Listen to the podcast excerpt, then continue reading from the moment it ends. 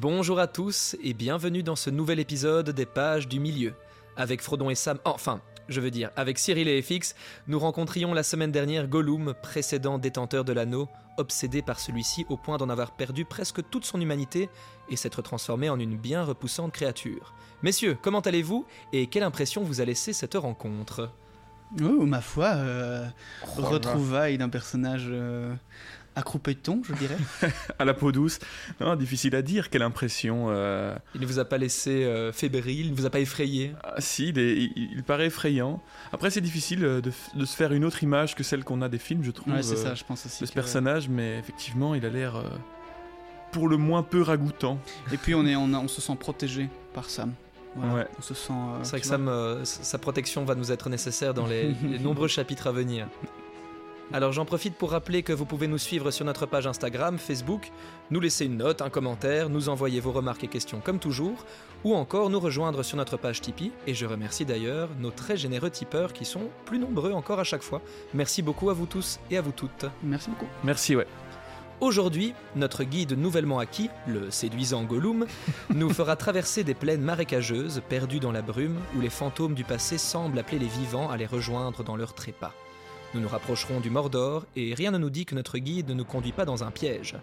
N'ayant d'autre choix, suivez-nous à travers ces marécages à perte de vue, regardez où vous mettez les pieds, pincez-vous le nez, tenez-vous la main et surtout, ne suivez pas les lumières. Bonne traversée. Ouh.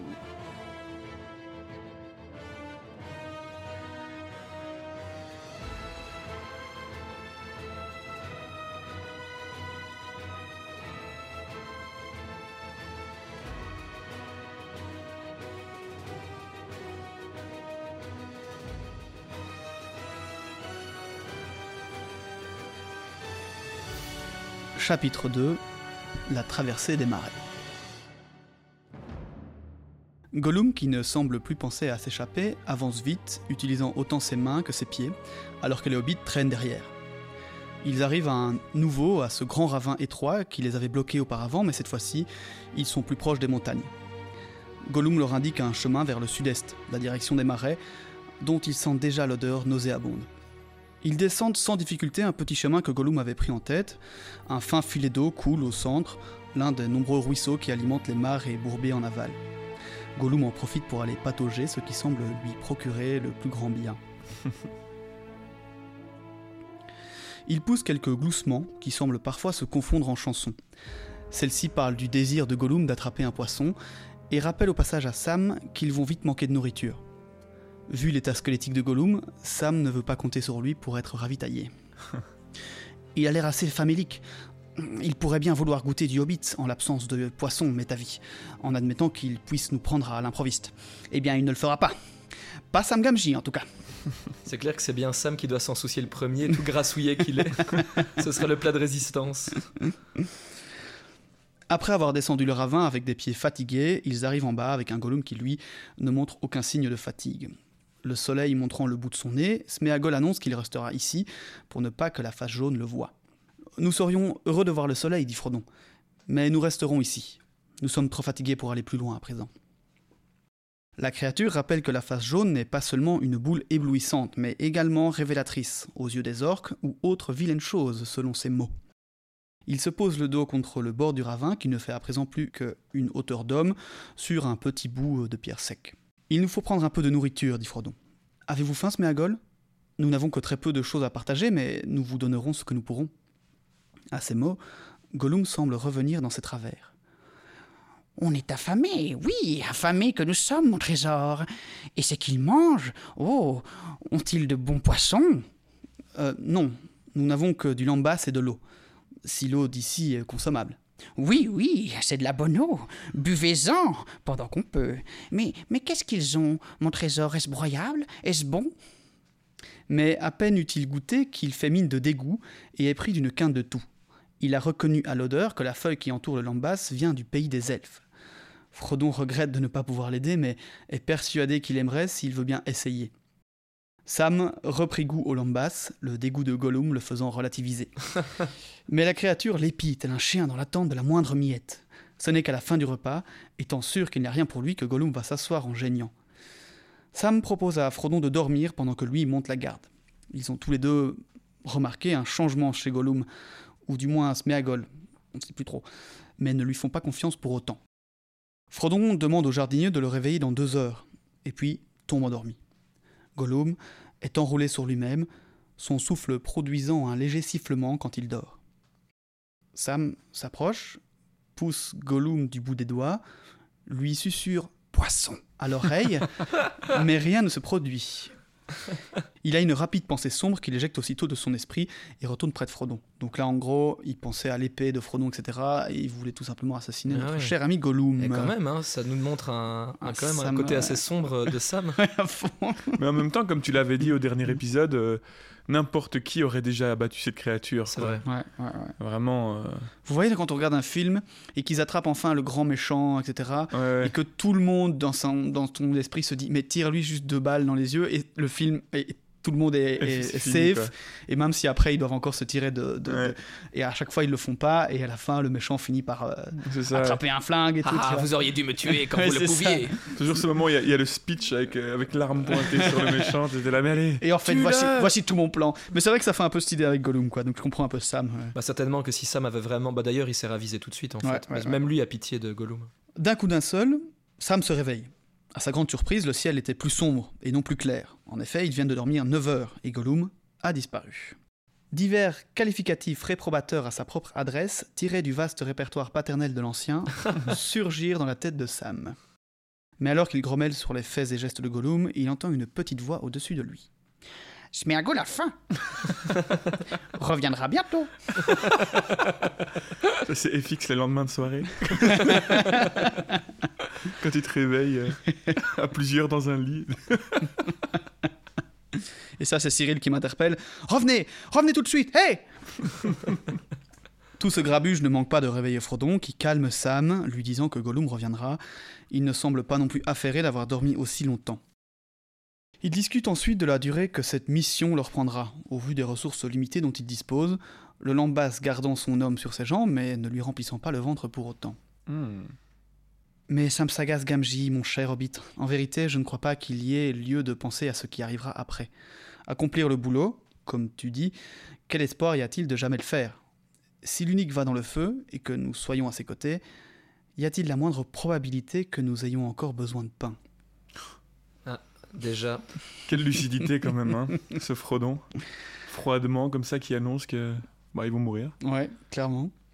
Sam acquiesce, en silence, prend la main de Frodon dans la sienne, sans l'embrasser, malgré les larmes qui y tombent, puis se lève et gambade quelques mètres en grommelant sur Gollum et en passant sa manche sur son nez. Oh. Où est cette satanée créature? Peu de temps après, Gollum revient, le visage empli de terre, au grand dégoût de Sam. Il se lave dans le ruisseau et revient près d'eux, et ensemble, ils reprennent la route. La journée se déroule comme celle de la veille, jusqu'à ce qu'ils arrivent à la fin du ravin, avec devant eux de larges étendues de marais fumants dans une brume lugubre. Au sud se dessine maintenant clairement le Mordor.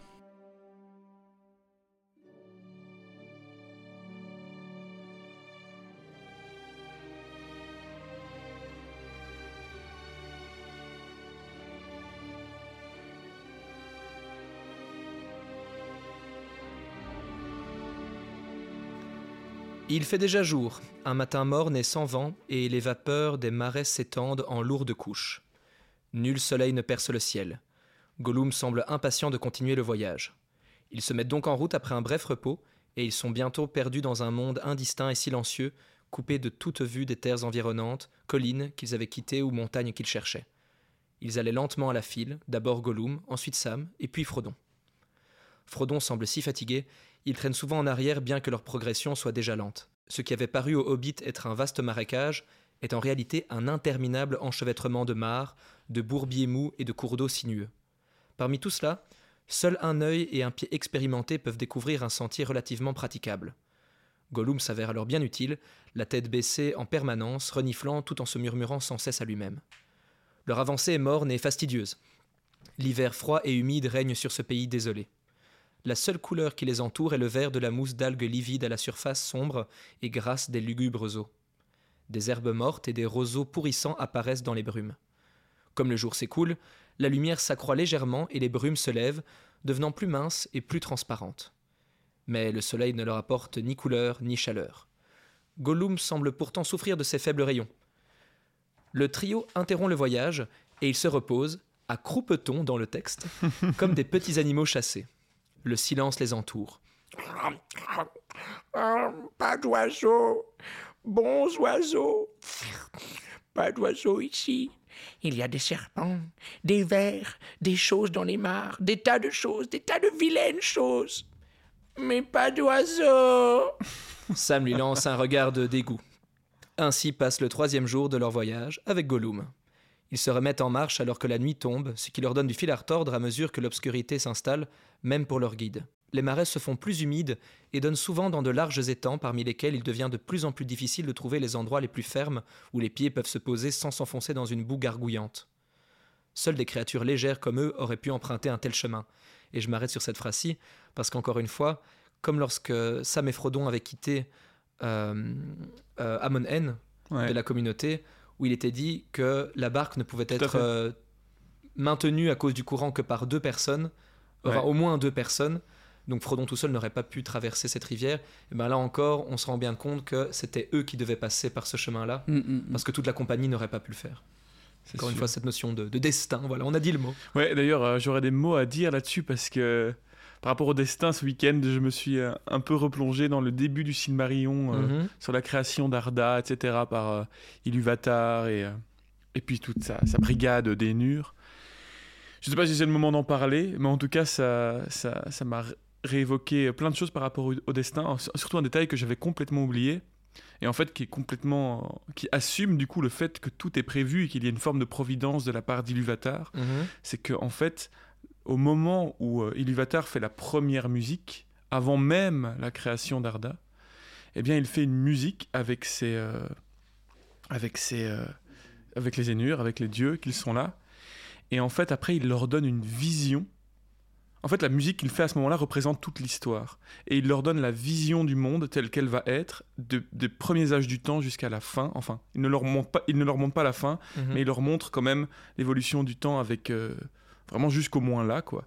Et donc tous les Ainur ont déjà vu ce qu'il va se passer et tout est déjà calculé et écrit dans la musique. Donc en fait c'est assumé dès le début du Silmarillion, la providence existe et l'histoire et la partition en fait du monde et Il de n'aurait pas l'histoire. pu se dérouler autrement. Exactement.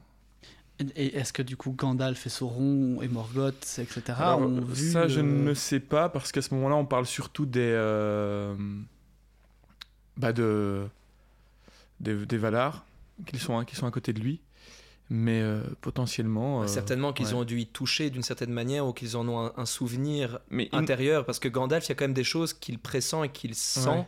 comme le- le- le- l'importance de Gollum dans la quête. Il sait que Gollum a un rôle à jouer, donc c'est que d'une certaine manière, il a une connaissance de l'histoire et le fait que Sauron, malgré euh, sa puissance de seigneur euh, des ténèbres, il a quand même encore un sentiment de peur, donc c'est qu'il sait ce qui peut arriver. En sachant que, comme je l'ai dit, ils n'ont pas vu la fin. Oui, et en plus tu disais les Ainur, mais là tu viens de redire les Valar. Est-ce que les Valar et les Maillards ont vu ou c'est juste euh, les Valar Non, c'est- enfin, c'est tous les Ainur, tous les, enfin, tous Oui, ceux donc qui les ont créé la, la musique avec eux. Et est-ce que et les- on est d'accord que les Maillards aussi ont participé à la musique, donc techniquement Gandalf, Sauron et Saruman ont je vu une sais- partie. Je sais pas si les Maillards ont participé à la musique, ça j'en suis pas sûr. Enfin, en tout cas, euh, quand, dans l'écrit, il parle vraiment des, je pense, des grands Ainur, des grands seigneurs dont Morgoth fait partie, etc. Donc les 16 Valar, quoi. À mon avis. On vérifiera à mon avis, ça, À mon avis, euh, ça doit être ça. Mais en tout cas, ils ont vu jusqu'à un certain point, ils n'ont pas vu la fin. Ilúvatar ne leur a pas laissé voir la fin. Mais Ilúvatar, lui, le sait, la fin. Du coup, on comprend aussi, effectivement, que le mal et l'intervention du mal de Morgoth est une permission d'Ilúvatar. Et, euh, et il fait comprendre à Morgoth qu'en fait, même ces, ces tentatives de rébellion n'existent que, par, que parce Ouais, que lui ouais, les accepte. Ouais. Et, que, et que donc, il les contrôle en quelque, en quelque sorte. Mais ça, c'est la grande question de la providence. euh, euh, si on, veut être plus précis, euh, chez, par exemple chez les protestants, il y a les calvinistes qui croient justement à la providence et à la, à la, à l'élection de Dieu qui aurait tout décidé en avance. Mais du coup, comment est-ce qu'on réconcilie ça avec le libre arbitre? C'est une question très, enfin, souvent posée dans les milieux théologiques, etc. Mm, mm. Mais c'est la même question qui se pose à cet endroit-là. Effectivement, euh, oui, Ilúvatar a tout écrit avant, mais alors, à- en quelle mesure, eh bien, Frodon, et tout- etc., ont, ont un libre arbitre? Que décide-t-il vraiment? S'il décide quelque chose, finalement, je ne sais pas.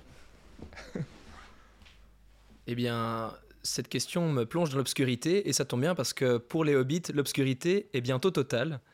Des lumières commencent alors à apparaître à différents endroits autour d'eux dans les marais, telles de petites flammes pâles au-dessus de bougies invisibles flottant dans la noirceur de la nuit.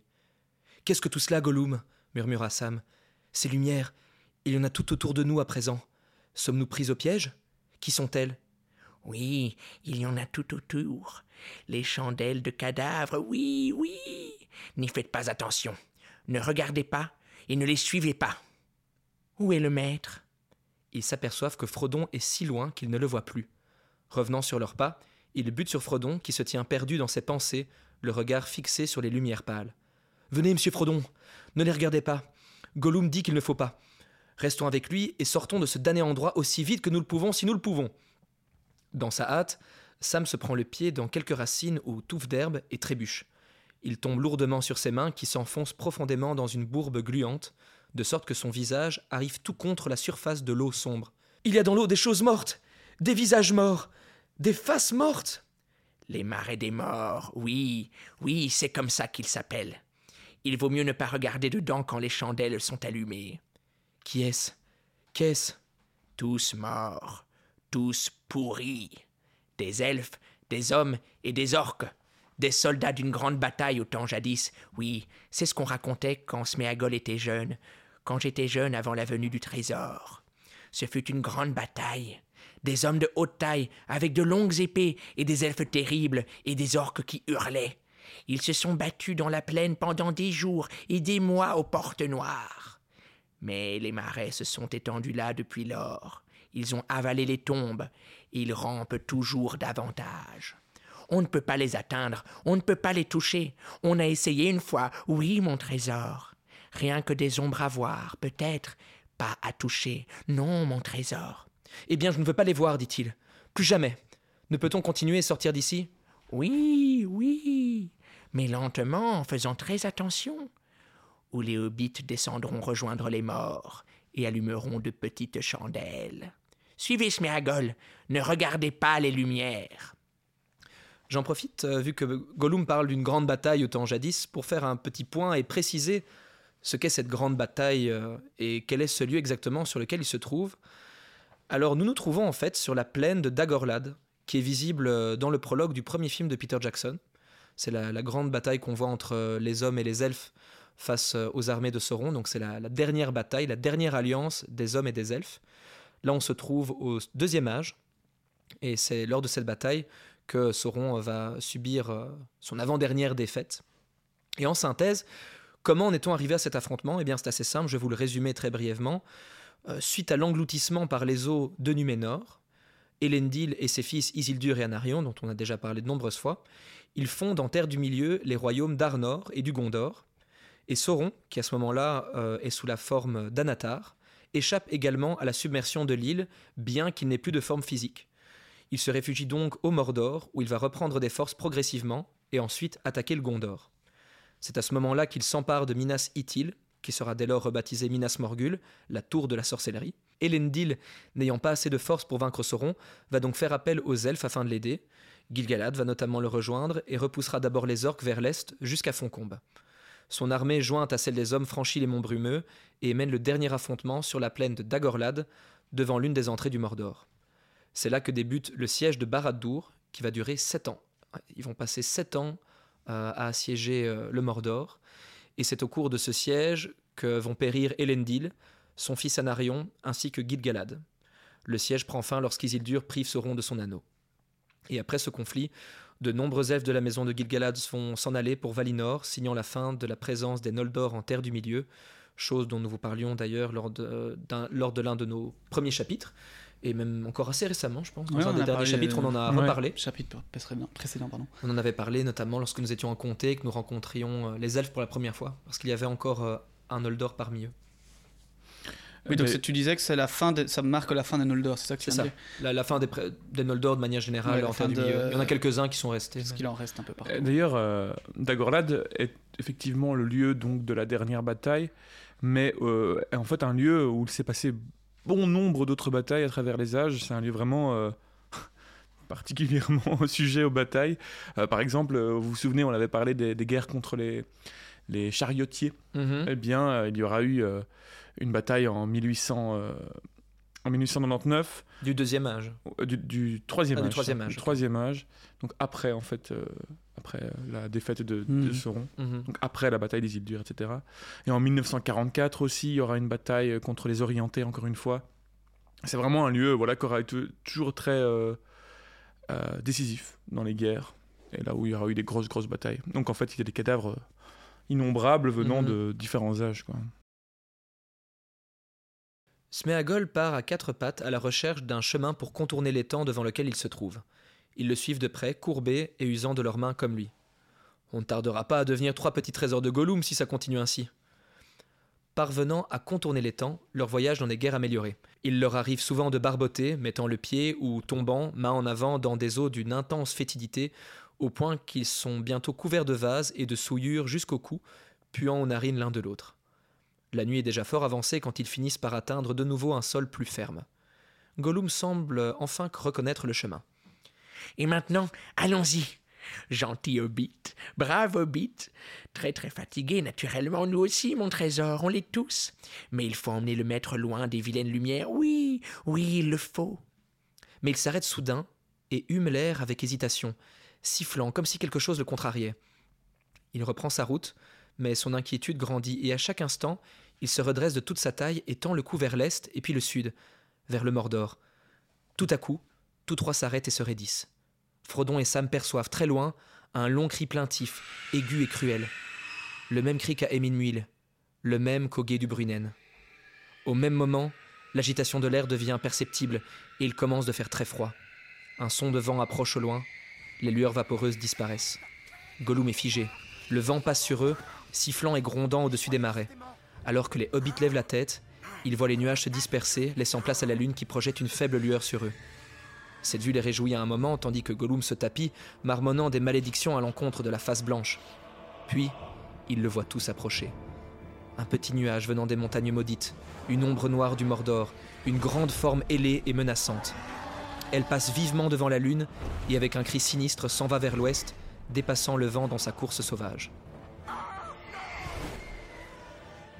Les spectres, les spectres et les... Il se jette sans ménagement sur le sol mou et vaseux. Mais l'ombre horrible vire et revient vers eux, passant plus bas cette fois-ci au-dessus d'eux, tout en balayant de ses ailes les marécages. Et il repart pour le Mordor. Après quelques instants, Frodon et Sam se relèvent en se frottant les yeux, et Gollum, lui, tremble de panique. Les spectres, les spectres ailés. Ils l'appellent, ils appellent le précieux. Ils voient tout, rien ne peut se cacher d'eux. Et ils lui disent tout. Il voit, il sait. Ah, Gollum, Ce n'est que lorsque la lune est couchée très loin au-delà de Tolbrandir qu'il consent à se lever et à partir.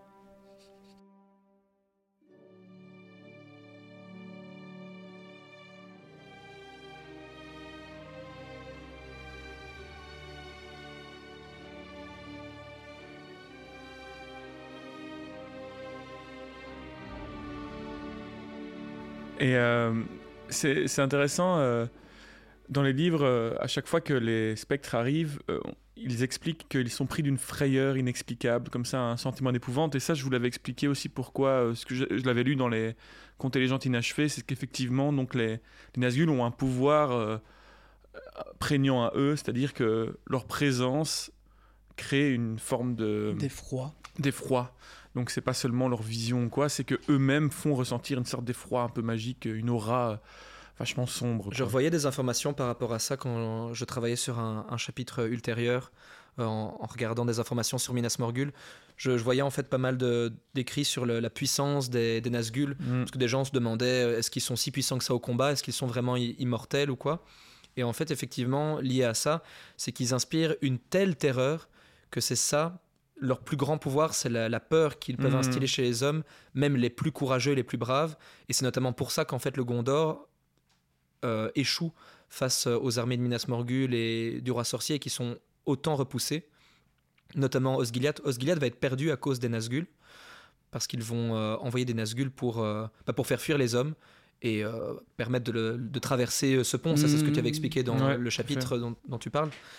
Euh, mais c'est qu'en fait, ils ne sont pas si puissants que ça au combat, mais ils instillent une telle terreur qu'ils peuvent faire fuir n'importe qui. D'autant plus qu'on revient un peu à, à cette, euh, le froid également qu'ils dégagent. Ça fait penser euh, au spectre, au, au spectre, au, détraqueur dans Harry Potter. Comme ça, Ouais, on a fait une ça. petite ref. euh, Harry Ah, mais clairement, là pour le Il y a quelque coup, chose qui est très semblable. L'inspiration. euh, Et c'est notamment pour ça aussi que Minas Morgul, dont je reparlerai plus tard euh, Tu veux dire que Tolkien s'est inspiré de, De- de J.K. Rowling, ouais, tout à fait. C'est ça, c'est ça. dans euh, Ils quand, on, très amis. quand on arrivera à Minas Morgul. Je vous en parlerai un peu plus, mais c'est un endroit qui va être euh, déserté, en fait, qui va être après détruit quand l'anneau euh, aura été euh, brûlé dans la, montagne du destin. C'est un endroit qui va être d'abord interdit pendant pas mal d'années. Aragorn ne veut pas que ce soit repeuplé ni rien, parce qu'il y a eu tellement de maléfices, de terreur qui a régné dans ces, ces terres-là, dans la, vallée de Morgul, qu'il faut le laisser. Parce qu'en en plus, apparemment, il y aurait dans les cachots de Minas Morgul des créatures sans nom, dont on a déjà Oh. parlé, euh, qu'on avait pu trouver euh, dans les, les fins fonds de la Moria. Donc il y a des, des- des abominations telles qu'en fait, euh, on pourrait visualiser Minas Morgul, pour ceux qui sont familiers de l'œuvre de Lovecraft, comme un endroit un peu Lovecraftien, où euh, l'architecture même de Minas Morgul est absurde et incohérente et rendrait normalement n'importe quelle personne qui serait fou. Donc peut-être que ce roi qui avait été à Minas Morgul pour affronter le roi sorcier est juste déjà devenu euh, timbré en fait en, en rentrant sur place et a perdu la raison. Ouais. C'est pas le Mont Saint-Michel, quoi. Que même les orques en fait, envie qui- de, mais même de si- s'y c'est- si vilain que même les orques qui doivent y aller euh, pour travailler, pour eux c'est une punition en fait d'être Ok. envoyés à Minas Morgul parce que même eux ils deviennent euh, ils deviennent barjots. Ah ouais, ça c'est ouf ça. C'est c'est vraiment un endroit terrifiant et, et ça c'est dû à la présence des Nazgûl. C'est un peu comme les repas de famille. euh, J'allais dire l'école, mais pas mal. Ah, je, vois que vous avez chacun des démons exorcisés. euh. C'est une blague parce que ma famille m'écoute et euh, c'est super chez vous. Vraiment en plus. l'école aussi, c'était bien. Parce que le gouvernement m'écoute, donc. euh,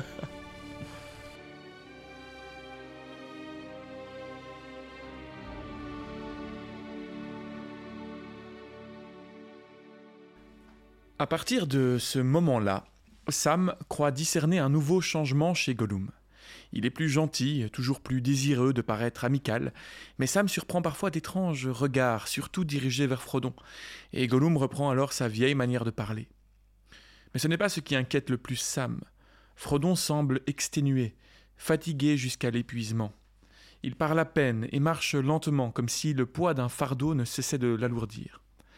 Il est maintenant souvent à la traîne, au point que Sam doit prier Gollum d'attendre. En réalité, à chaque pas que Frodon fait en avant, il sent l'anneau littéralement s'alourdir sur la chaîne suspendue à son cou.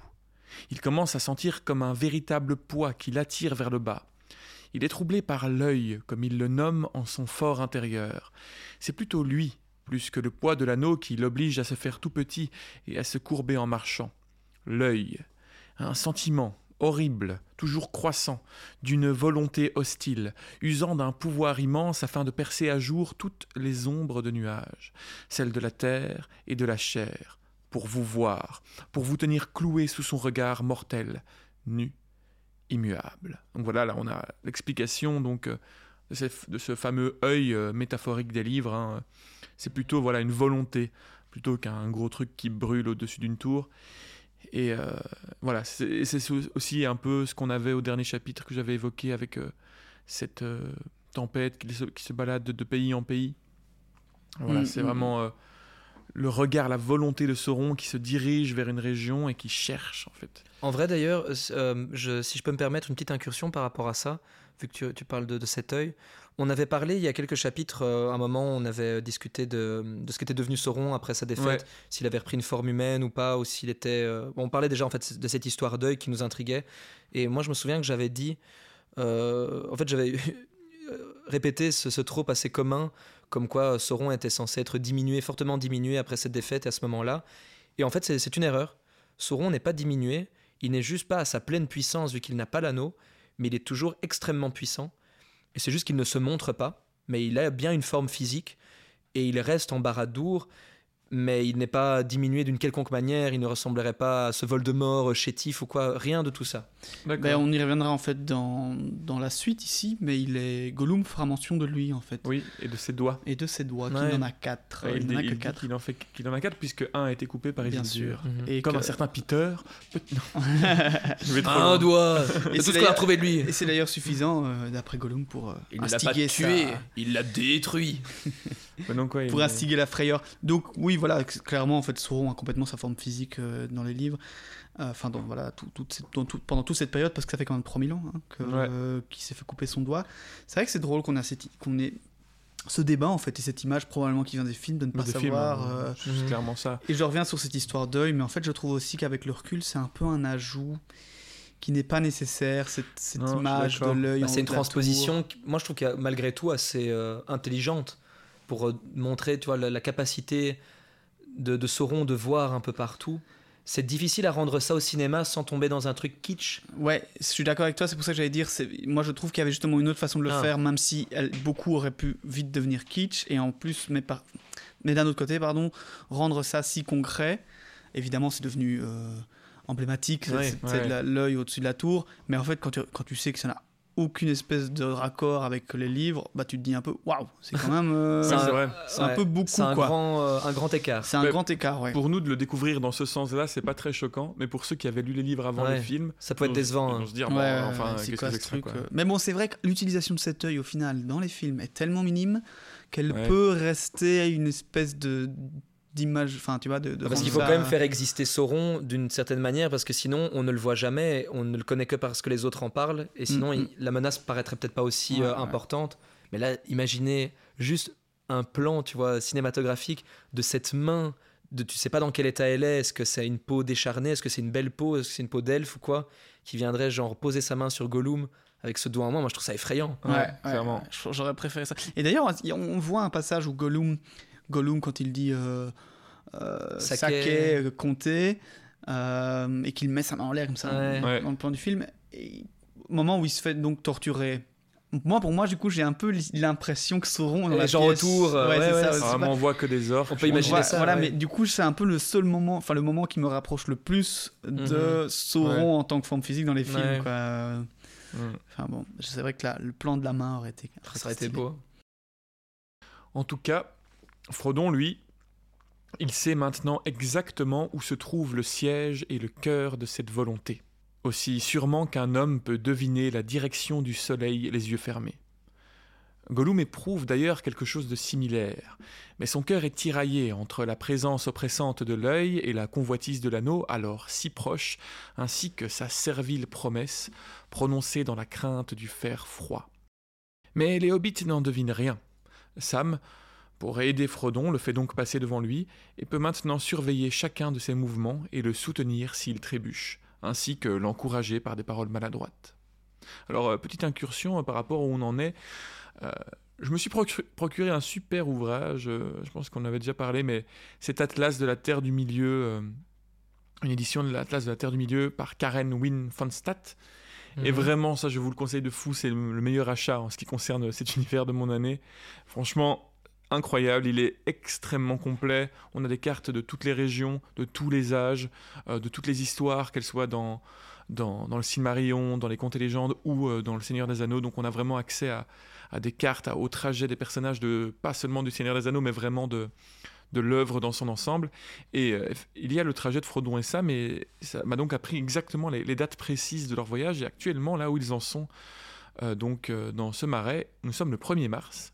Et pour vous dire, euh, ils finiront leur euh, mission le... Attendez, je vérifie. J'avais dit tout à l'heure. 24. Euh, non, j'avais dit le 26, il me semble. Le 24. Ah, tu avais raison, tu, tu es trop fort. Le 24 mars. Et donc, ils finiront. ils finiront le 24 mars. Donc, euh, d'ici 23 jours, eh bien, euh, la mission sera terminée. Donc, ça, fait réfléchir. C'est vrai qu'on arrive au bout, quoi. Ouais. Et, euh, et pour que vous sachiez, ils ont perdu tout leur temps en, à Foncombe où ils sont restés plus de deux mois. Voilà. Mais donc, ouais.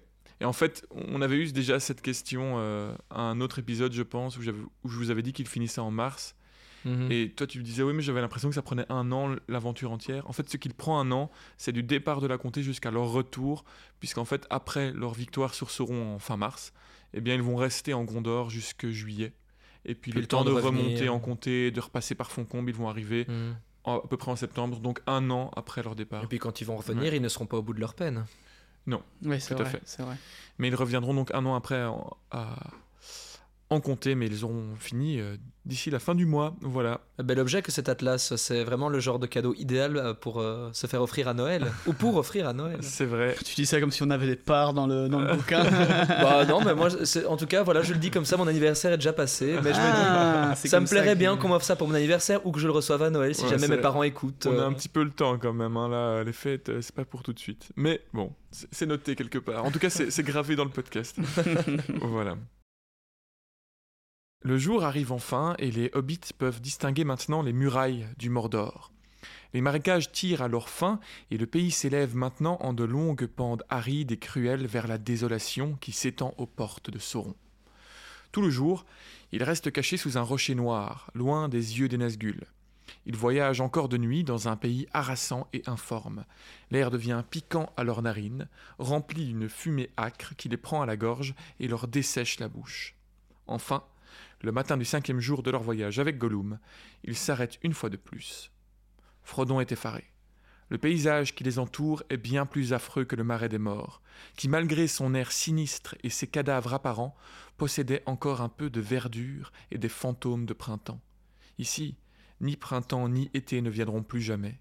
Ici, rien ne vit. Ils sont parvenus à la désolation qui s'étend à l'entrée du Mordor, monument durable au funeste labeur de ces esclaves, qui demeurent quand tous leurs desseins sont réduits à néant. Terre souillée et gangrénée, et au-delà de toute rédemption, à moins que la grande mer ne vienne la laver sous les flots de l'oubli. J'ai mal au cœur, dit Sam. Frodon, lui, reste muet.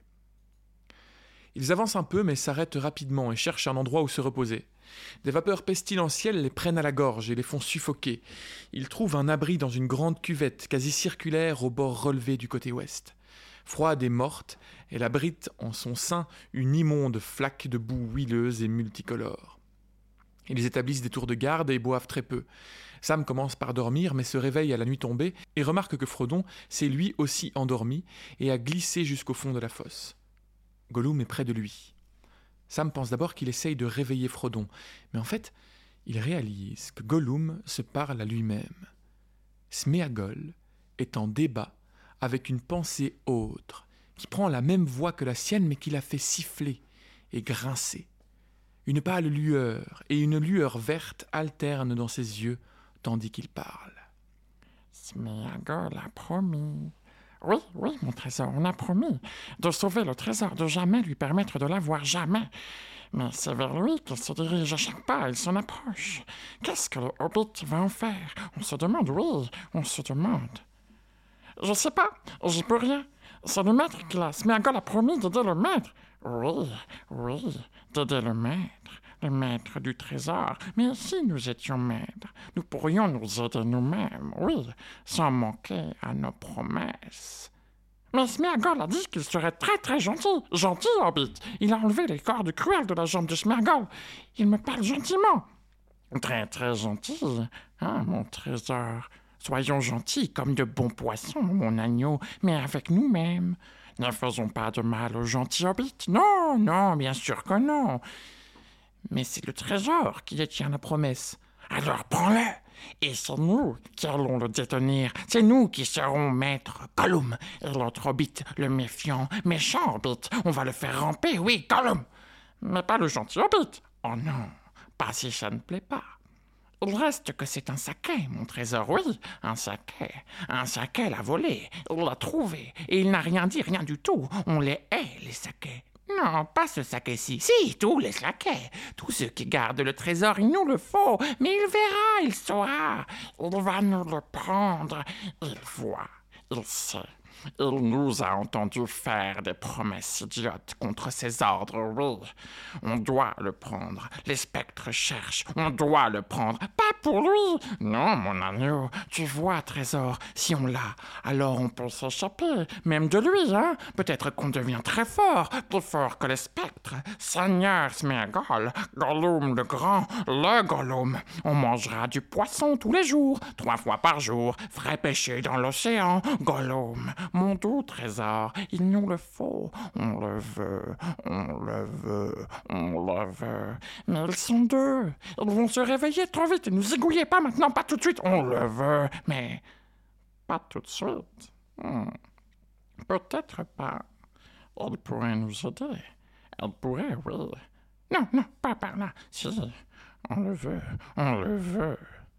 À chaque phrase que Gollum prononçait, sa main s'avançait vers la gorge de Frodon, tandis qu'elle se retirait quand Sméagol parlait de nouveau. Mais enfin, les deux bras s'étendirent vers son cou, présentant de longs doigts repliés et palpitants. Sam avait suivi tout le débat et devait maintenant intervenir, mais quelque chose en lui lui dit qu'il vaut mieux être prudent et ne pas montrer qu'il a surpris Gollum en train de débattre. Il lâche donc un soupir exagéré, suivi d'un énorme bâillement. Qu'aurait-il dit-il d'une voix endormie. Gollum s'écroule alors. Gentil, Hobbit, gentil, Sam. Des marmottes, oui, des marmottes. Ils dorment et laissent veiller bon Sméagol. C'est soirée, là. Le crépuscule tombe. Il est temps qu'on parte. Sam réveille Frodon, qui avait rêvé et se sent maintenant revigoré. Son fardeau lui pèse moins. Il demande à Gollum de les amener maintenant jusqu'à la porte noire, après quoi il pourra s'en aller et sa promesse sera tenue. Ils partent à la tombée de la nuit et se faufilent lentement à travers les terres mortes. Ils n'avancent pas bien loin avant de sentir une nouvelle fois la même peur qui les avait saisis quand la forme ailée avait balayé les marais. On en parlait. Ils se cachent donc et aperçoivent au loin l'oiseau de malheur, dépêché par Barad-dûr, en mission urgente peut-être. Ils repartent environ une heure après minuit. La peur les saisit encore une fois, mais elle paraît plus lointaine, comme si elle passait au-dessus des nuages, fonçant vers l'ouest avec une terrible rapidité. Trois fois, trois fois, c'est une menace. Ils nous chantent ici, ils sentent le trésor, le trésor est le maître. On ne peut pas aller plus loin par ici, non. Pas d'espoir, pas d'espoir. Frodon doit lui ordonner avec colère et poser une main sur son épée pour que Gollum accepte de se relever. Il chemine ainsi à travers la nuit laborieuse et jusqu'à la venue d'un autre jour de peur. Il marche, en silence, tête baissée, sans rien voir ni entendre, rien que le vent sifflant à leurs oreilles.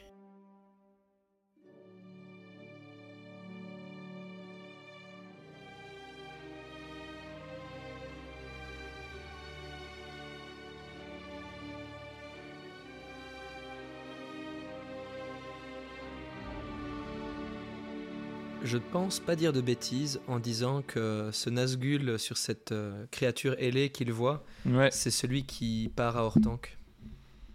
probablement. Car ce que euh, dans le dire, chapitre suivant, dans La Porte Noire est fermée, euh, à un moment, dans la partie du, du chapitre que, que je travaille, il y a euh, Frodon est en hésitation sur la, la marche à suivre et il se dit, il se demande ce qu'aurait fait Gandalf et Aragorn. Et euh, en fait, on nous dit qu'à ce moment-là, bah, que Gandalf et Aragorn, euh, bah, ils, étaient- ils auraient pas pu l'aider parce qu'ils étaient sur les marches d'Ortank au même moment où Frodon se pose la question. ouais. Donc, tu as une sorte de split screen. En fait, tu, tu vois les deux choses qui se passent en même temps.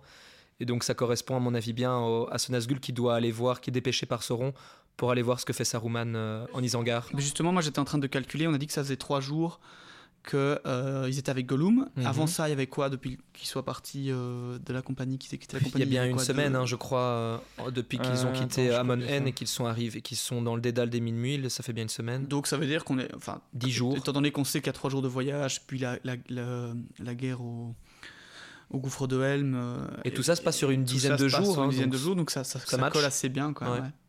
Mais donc euh, voilà, voilà la traversée des marais des morts Ça, c'est euh, fait. déjà faite. Ils doivent être dans un bel état avec leur beau costume de la Laurienne tout puant. Ouais. C'est vrai qu'on retourne un peu aussi dans des passages, euh, voilà, des longs, enfin des des courts chapitres au final, mais pour pas beaucoup avancer. On est vraiment dans de la marche, ouais. un peu comme quand on était aux alentours de. Enfin, quand qui quitte la, la, la comté. euh, On est dans des endroits quand même iconiques de la Terre du Milieu. Ouais. D'autant plus, je trouve qu'il y a quelque chose d'assez intéressant que toi tu évoquais au début du chapitre. C'est une, une information qui va revenir souvent. euh, c'est la nourriture. Le fait que c'est vraiment difficile euh, les- de rationner, d'avoir euh, son estomac, cette sensation de, de satiété.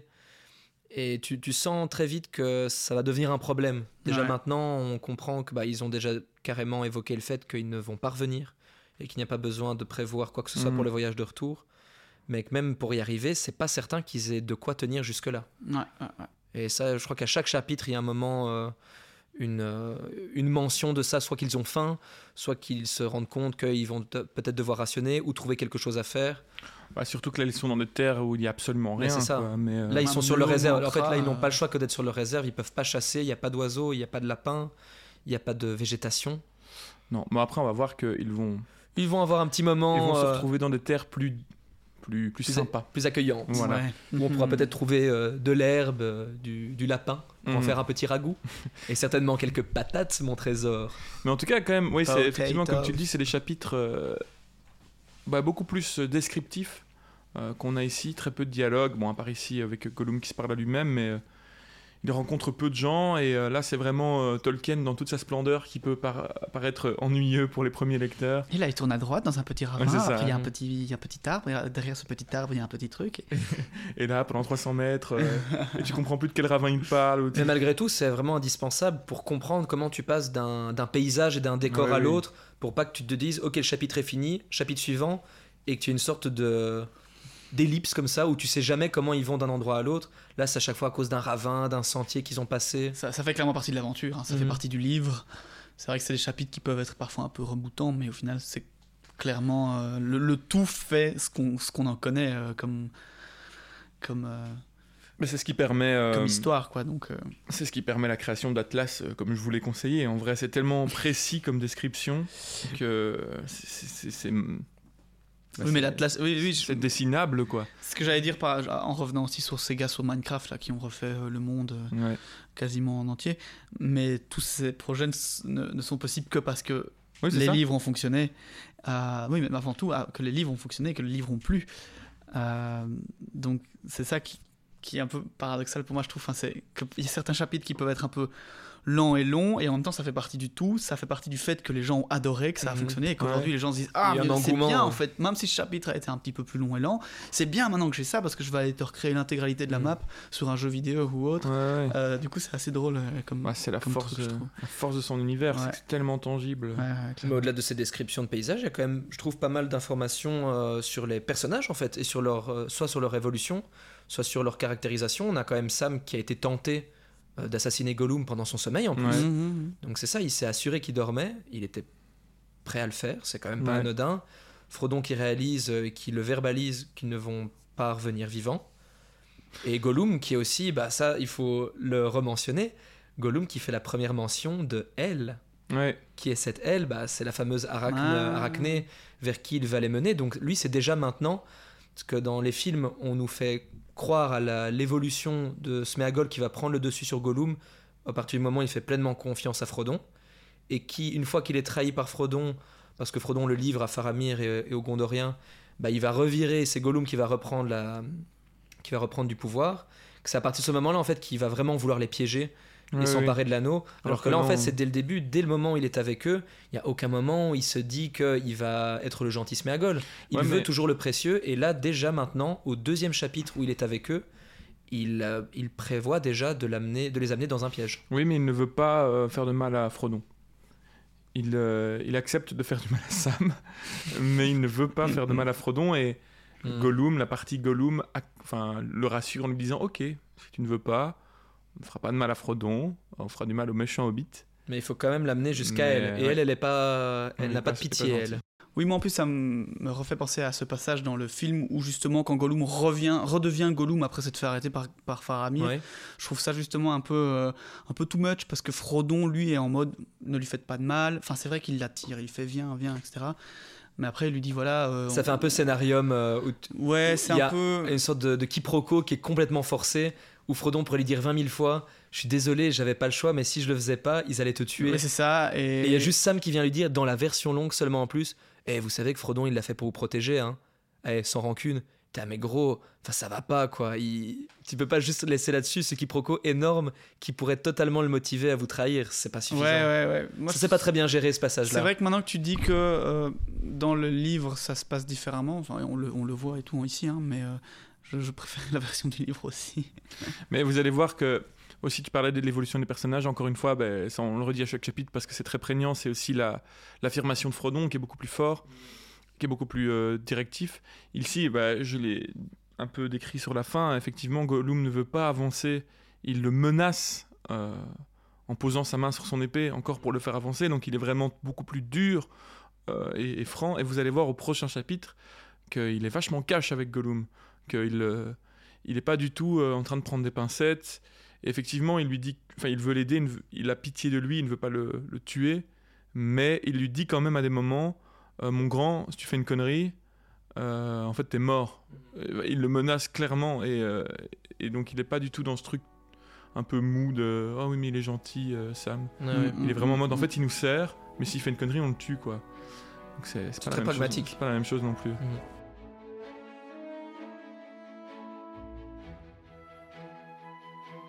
Et Eh bien voilà, c'est la fin de cet épisode. Nous aurons le plaisir de vous retrouver dans une semaine pour le chapitre suivant, à savoir La porte noire est fermée. Comme vous pouvez le deviner, l'entrée au Mordor ne sera pas si évidente que cela, et notre trio a encore une longue route jusqu'à la montagne du destin. Si vous ne voulez pas manquer la suite de ce périlleux voyage et que le récit que nous en faisons vous plaît, n'hésitez pas à nous laisser une note sur la plateforme avec laquelle vous nous écoutez. Partagez-nous vos remarques, vos questions, vos réflexions sur notre page Facebook ou Instagram, ou par mail, les pages du milieu à gmail.com. Un grand merci à nos tipeurs, et je vous dis à la semaine prochaine. À la semaine prochaine. À la semaine prochaine. Bisous